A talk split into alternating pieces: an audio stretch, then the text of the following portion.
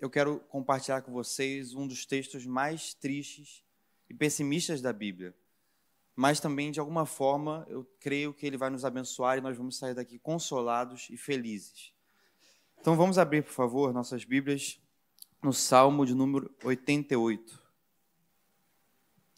Salmo de número 88. Eu vou ler na NAA 9 Almeida reatualizada. Salmo de número 88.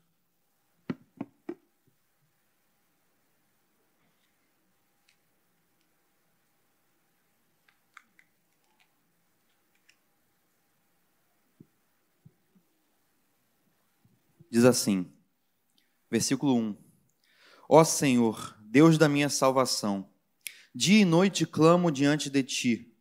Chegue à tua presença a minha oração. Inclina os teus ouvidos ao meu clamor, pois a minha alma está cheia de angústias e a minha vida já se aproxima da morte. Sou contado com os que descem ao abismo. Sou como um homem sem força atirado entre os mortos, como os feridos de morte que jazem na sepultura, dos quais já não te lembras, pois foram abandonados pelas tuas mãos. Puseste-me na mais profunda cova, nos lugares tenebrosos, nos abismos. Sobre mim pesa a tua ira. Tu me abates com todas as tuas ondas. Afastaste de mim, estou preso e não vejo como sair. Os meus olhos desfalecem de aflição dia após dia venho clamando a ti, Senhor, e a ti levanto as minhas mãos. Será que farás maravilhas para os mortos? Ou será que os finados se levantarão para te louvar? A tua bondade será anunciada na sepultura? A tua fidelidade nos abismos? Acaso nas trevas se manifestam as tuas maravilhas e a tua justiça na terra do esquecimento? Mas eu, Senhor, clamo a ti por socorro e de madrugada dirijo a ti a minha oração. Por que rejeitas, Senhor, a minha alma e ocultas de mim o teu rosto? Ando aflito e prestes a morrer desde moço. Sob o peso dos teus terrores estou desorientado. Sobre mim passou a tua ira, os teus terrores acabaram comigo. O dia todo eles me rodeiam como água, e há um tempo me circundam. Para longe de mim afastaste os amigos e companheiros e os meus conhecidos agora são as trevas. Nossa, né, irmãos? Que texto desanimador. Depois de um louvor tão alegre, tão abençoador, por que a gente está lendo esse texto?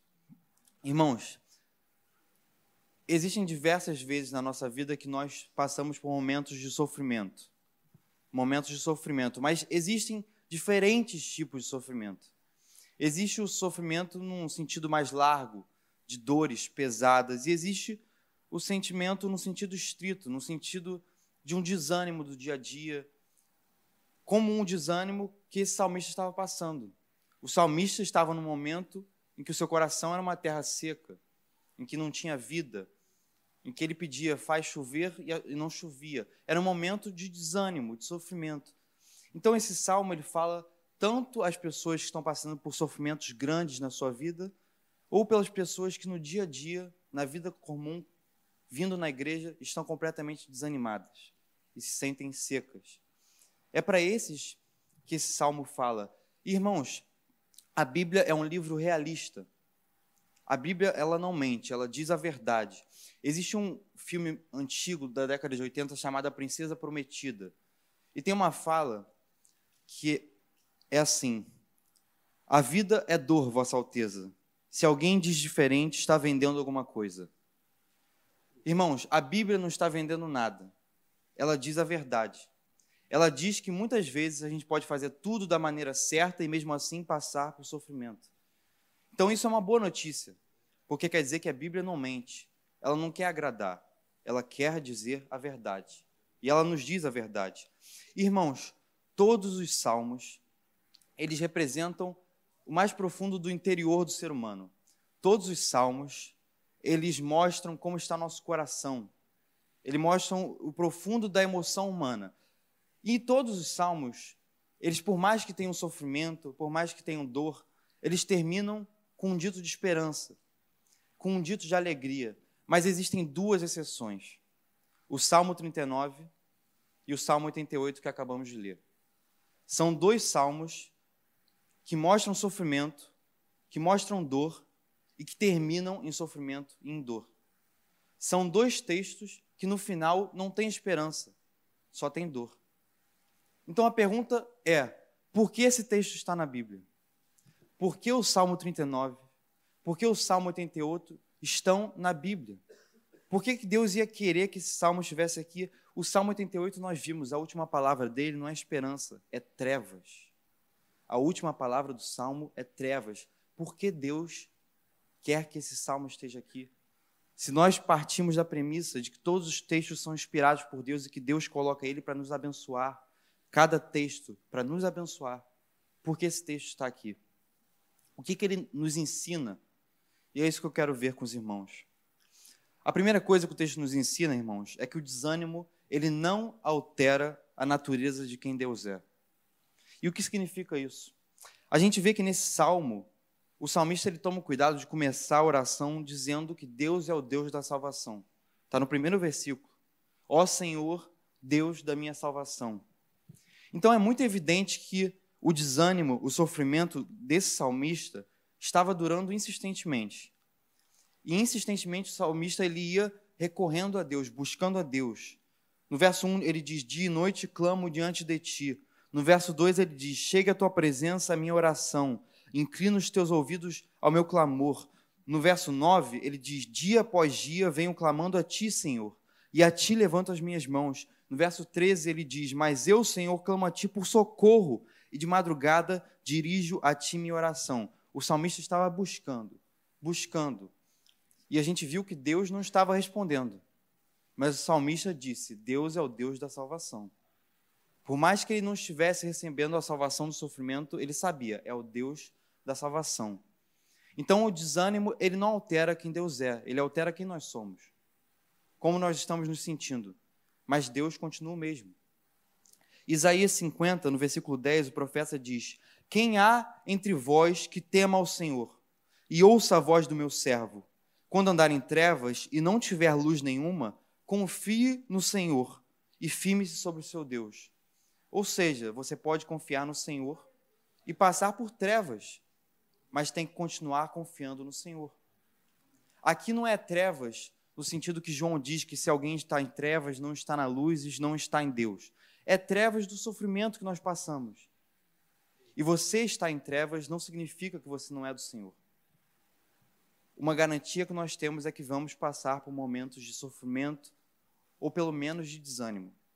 Mas a gente tem que confiar que Deus continua sendo Deus da salvação. Da última vez que eu falei aqui, eu tive a oportunidade de, de lançar esse questionamento sobre qual é o verdadeiro significado da frase a alegria do Senhor é a nossa força.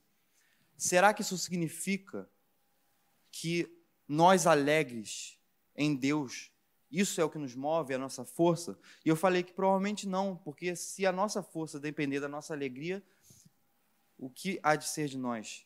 Porque na maioria das vezes, talvez, nós não vamos estar alegres. Nós vamos estar desanimados, tristes, abatidos. Mas talvez o que essa frase signifique é que a alegria de Deus em nós é a nossa força. Então não é a gente estar alegre, é a gente receber a alegria que vem de Deus. Por isso que Paulo diz a paz que excede o entendimento, porque não é a gente em paz, é Deus nos dando paz. Então não é nós alegres, é Deus nos dando alegria, e é isso que nos move, não depende de nós. É por isso que a Bíblia diz que as misericórdias de Deus se renovam a cada manhã. Como elas se renovam? Se em Tiago 1,17 ele diz que toda boa dádiva e todo dom perfeito vem do alto, descendo do Pai das luzes, em quem não há sombra de variação nenhuma. Como a misericórdia de Deus se renova se ele não muda? É porque nós mudamos. É porque todo dia a gente vai precisar de uma misericórdia diferente. Todo dia nós precisamos de um consolo diferente, para o desânimo diferente de cada dia. E é por isso que as misericórdias de Deus se renovam. Porque nós mudamos, mas Ele permanece o mesmo. Sempre. Independentemente do desânimo. Irmãos, até na estrutura dos salmos, na estrutura da Bíblia, Deus fala conosco. Os salmos não estão em ordem cronológica. A Bíblia nem toda está em ordem cronológica. Mas até a maneira que Deus inspirou as pessoas a colocarem na Bíblia, isso fala conosco. Spurgeon ele dizia que o Salmo 119, o maior salmo da Bíblia, ele vem logo antes de pequenos salmos, 120, 121. Então tem um salmo gigante e salmos pequenos. E ele dizia que isso é para que a gente entendesse que tanto das orações grandes quanto das orações pequenas, Deus se agrada. Então, irmãos, no primeiro versículo do Salmo 89, que é o Salmo seguinte, 88, a gente já vê no versículo 1: Cantarei para sempre as tuas misericórdias, ó Senhor. Os meus lábios proclamarão a todas as gerações a tua fidelidade. Então, isso é para nos ensinar. A gente passou pelo Salmo 88, um salmo de desânimo. No Salmo, no salmo 89 já há alegria, já há misericórdia de Deus. O choro dura uma noite, mas a alegria vem pela manhã. Se o choro durar mais de uma noite, ainda vai chegar a manhã na qual virá a alegria. Então Deus sempre está conosco, Deus não muda. Isso é um ensinamento para nós. A segunda coisa, irmãos, que esse salmo nos ensina é que a comunhão com Deus ela é alcançada por meio do maior grau de honestidade possível. E o que isso significa? Irmãos, o cristão genuíno, ele não pode mentir para si mesmo. E por consequência, ele não pode nunca mentir para Deus. Olhem o que esse salmo diz. Várias vezes o salmista está sendo completamente sincero com o Senhor. No verso 3 ele diz: Minha alma está cheia de angústias e a minha vida já se aproxima da morte. Ele está sendo sincero. No verso 4 ele diz: Sou como um homem sem força. Agora, olhem os versículos 10, 11 e 12. O que ele diz basicamente é: será que farás maravilhas para os mortos? Será que os finados se levantarão para te louvar? A tua bondade anunciada na sepultura, a tua fidelidade nos abismos? Acaso nas trevas se manifestam as tuas maravilhas? Irmãos, o que ele está dizendo? Senhor, eu quero pregar o Evangelho, eu quero pregar as tuas boas novas, atualizando, pensando o que ele significa para nós hoje. É como se nós disséssemos assim: Senhor, eu quero pregar a tua palavra. Senhor, eu quero te louvar, eu quero vir na igreja. E como eu vou fazer isso se eu estiver morto de desânimo? É isso que o salmo está falando. O salmista está dizendo: Senhor, eu quero te louvar. Como eu vou fazer isso se eu estiver numa sepultura? Como eu vou fazer isso se eu estiver morto? E a gente pode pensar tanto por doença, ou como uma morte espiritual, de um desânimo absoluto. Irmãos, talvez o salmista não tivesse que ter dito isso para Deus. Talvez ele tenha sido muito agressivo, nós não sabemos. Mas isso é muito importante. Mesmo que a gente não saiba o que dizer, é melhor falar as coisas para o Senhor. Mesmo que a gente não saiba medir as palavras, é melhor dizer para o Senhor. É melhor ter comunhão com o Senhor. Antes de guardar para nós, é melhor dizer para o Senhor. O Senhor não vai se ofender com uma besteira que se você disse com honestidade. Se você falou com o seu coração amando ao Senhor, com o seu coração clamando por misericórdia, Deus não vai se ofender. Deus ama a honestidade daqueles que amam a Ele. Deus ama a honestidade daqueles que amam a Ele. Se você tem alguma coisa para dizer, algum questionamento, diga pro Senhor. Fale para Ele, em comunhão, em oração. Diga, Senhor, não, te sinto mais. Senhor, parece que o Senhor oculta o teu rosto. Diga para o Senhor. Isso é um princípio que esse salmo ensina. Fale as coisas para o Senhor, porque questionamentos ditos para nós mesmos, eles podem gerar frieza espiritual. Mas questionamentos ditos para Deus geram esperança de uma resposta que um dia vai vir. Questionamentos que morrem em nós são frieza. Questionamentos que são ditos para o Senhor geram esperança porque um dia Ele vai responder porque um dia toda lágrima ele vai enxugar. Então, que digamos as coisas para o Senhor, de todo o nosso coração, com toda honestidade. É isso que esse salmo nos ensina. Irmãos, uma parábola que Jesus conta, em Lucas 18, no versículo 9, ele diz assim: E disse também essa parábola a uns que confiavam em si mesmos, crendo que eram justos, e desprezavam os outros. Dois homens subiam ao templo para orar, um fariseu e outro publicano. O fariseu, estando em pé, orava consigo dessa maneira: Ó oh Deus, graças te dou, porque não sou como os demais homens, roubadores, injustos e adúlteros, nem ainda como esse publicano. Jejuo duas vezes na semana e dou os dízimos de tudo quanto possuo. O publicano, porém, estando em pé de longe, nem ainda queria levantar os olhos ao céu, mas batia no peito, dizendo: Ó oh Deus, tem misericórdia de mim, pecador. Digo-vos que este desceu justificado para sua casa, e não aquele. Porque qualquer que a si mesmo se exalta será humilhado, e qualquer que a si mesmo se humilha será exaltado. Irmãos, aquele que disse a verdade absoluta para o Senhor saiu justificado. E aquele que disse a mentira, não confessou seus pecados, não foi honesto, não saiu justificado. Então a honestidade com o Senhor justifica. Porque nos mostra que a nossa salvação é pela fé. E nós somos justificados pela fé. Então sempre diga todas as coisas para o Senhor. Que nós possamos começar a criar essa cultura de honestidade total, de dizer nossos questionamentos, nossas tristezas para o Senhor, porque Ele quer ouvir de nós, porque Ele ama a sinceridade dos seus santos. Então, que a gente desenvolva essa cultura, irmãos. Nós precisamos disso. Provérbios 12, 14 diz: Do fruto de sua boca o homem se beneficia, e o trabalho de suas mãos será recompensado. Provérbios 18, 20 e 21 diz: Do fruto da boca de cada um se fartará o seu ventre. Dos renovos dos seus lábios ficará satisfeito. A morte e a vida estão no poder da língua, e aquele que a ama comerá do seu fruto. Irmãos, Provérbios fala muito sobre uma sabedoria comum, sobre a relação entre as pessoas, a relação privada. Mas eu acredito que esses provérbios também se refiram às nossas orações. Se a gente criar um hábito de falar as coisas da nossa boca, sair orações sinceras de amor ao Senhor, mesmo em meio a dor e sofrimento, isso vai gerar vida em nós. Isso vai gerar esperança, vai gerar consolo. Então não importa se você tiver que dizer para o Senhor, Senhor, como eu vou anunciar teu evangelho se eu estiver morto de desânimo? Diga isso. Diga para o Senhor. Porque só dizendo ele vai consolar. Não que ele não saiba, mas porque o Senhor deseja ouvir. E porque a oração não muda Deus, mas muda nosso coração. Então que a gente aprenda a honestidade, dizer tudo para o Senhor.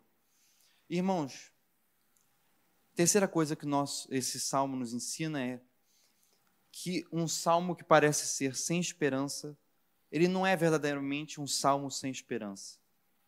Um salmo sem esperança não é verdadeiramente um salmo sem esperança. Nós conhecemos quem é o sofredor desse salmo. O nome dele era Emã. Ele está lá em 1 Crônicas, capítulo 6. Ele era filho dos coatitas, ele era um cantor levita, ele era líder dos músicos levitas músicos que, escreveram muito dos salmos. Muitos dos salmos que estão na Bíblia, além de serem compostos por Davi, são compostos por levitas, pelos músicos. Salmos para serem orados, cantados. E quem escreveu esse salmo nós sabemos, pela própria Bíblia, pela história, foi Emã.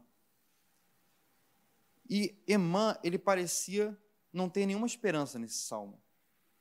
A última palavra do salmo é trevas, ele estava completamente devastado mas assim como Jesus, ele foi refinado por Deus no Getsemane, foi provado por Deus, parece que Emã estava sendo aperfeiçoado durante esse sofrimento. Porque, irmãos, foi esse sofrimento que fez Emã compor um salmo que hoje, milhares de anos depois, estar nos abençoando. Os salmos são reconhecidos por pessoas de fora da igreja como uma fonte muito confiável de arte, literária, e, e, os salmos até hoje abençoam a igreja, ao longo dos séculos, das gerações, os salmos abençoam. Agora a pergunta é: imaginem Emã escrevendo esse salmo. Será que ele ia pensar que daqui a dois mil anos, e muito mais, mais de dois mil anos, será que ele ia pensar que pessoas na Tijuca, em uma igreja, iam estar ouvindo as reclamações dele para Deus? Será que ele pensava que depois de milhares de anos uma igreja na Tijuca, irmãos na Tijuca iam estar ouvindo as palavras que ele escreveu. Com certeza ele não pensava isso. Mas é assim que Deus trabalha. Num salmo que ele estava escrevendo, provavelmente para aliviar o seu coração, num salmo em que ele parecia não ter esperança, esse salmo abençoou muitas pessoas ao longo das gerações, vai abençoar ao longo das gerações, vai nos abençoar hoje. Então, um salmo que parecia para ele irrelevante, parecia não ter esperança, era um, um, um, era um alívio para o coração dele escrever. Mas ele estava completamente devastado, sem esperança. Esse salmo gerou esperança para muitos no futuro. Então, foi o sofrimento de Emã que capacitou ele a escrever esse salmo. Foi o sofrimento de Emã que aperfeiçoou ele a escrever esse salmo. Talvez ele não percebesse isso, mas nós percebemos hoje que Deus estava lá. Por, pelo fato de que Emã escreveu esse salmo, esse salmo inspirador, ele nos abençoa, a gente vê que Deus estava lá. Então Emã parecia achar que Deus não estava, que Deus estava ocultando o seu rosto, mas hoje nós vemos que Deus estava lá. E é assim conosco. A gente pode estar numa situação que a gente acha que Deus não está, mas no futuro nós vamos olhar e vamos voltar os nossos olhos e dizer: Deus estava lá. É isso que acontece, irmãos. Quando vem o desânimo, um sofrimento, parece que é uma situação em que a gente acha que Deus não está, mas no futuro nós vamos ver, olhar para trás e dizer: Deus estava comigo. É isso que aconteceu com Emã e é isso que acontece conosco. Mas, irmãos, percebam isso. No final do Salmo 39, Deus ocultou o seu rosto. E no final do Salmo 88, trevas. Aonde a gente vê isso?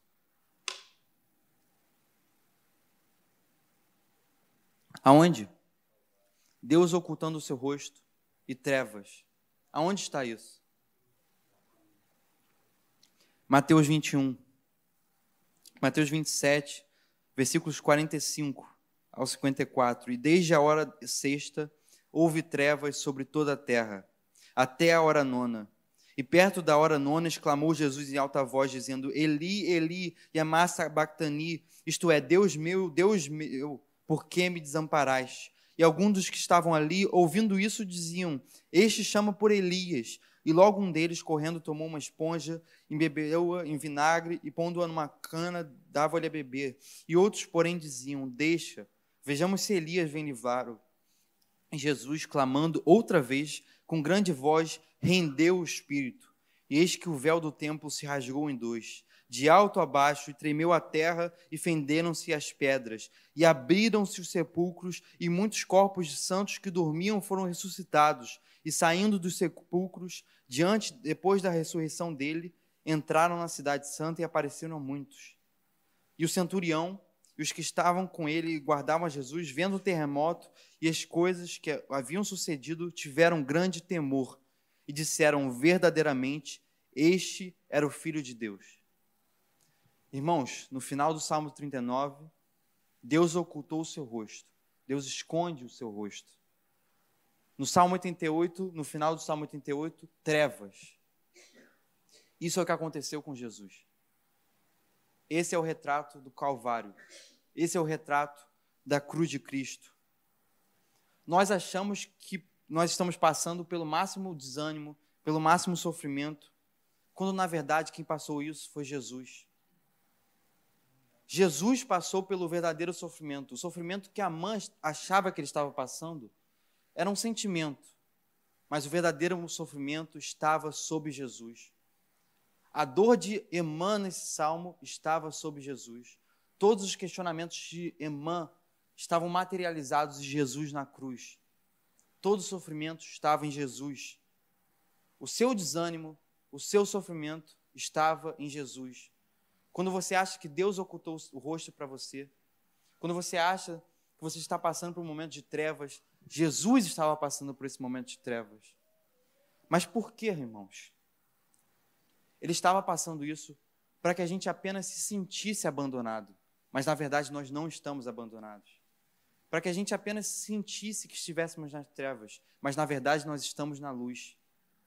Deus passou pelo verdadeiro sofrimento, para que a gente apenas sentisse o sofrimento, mas na verdade quem passou verdadeiramente foi Ele.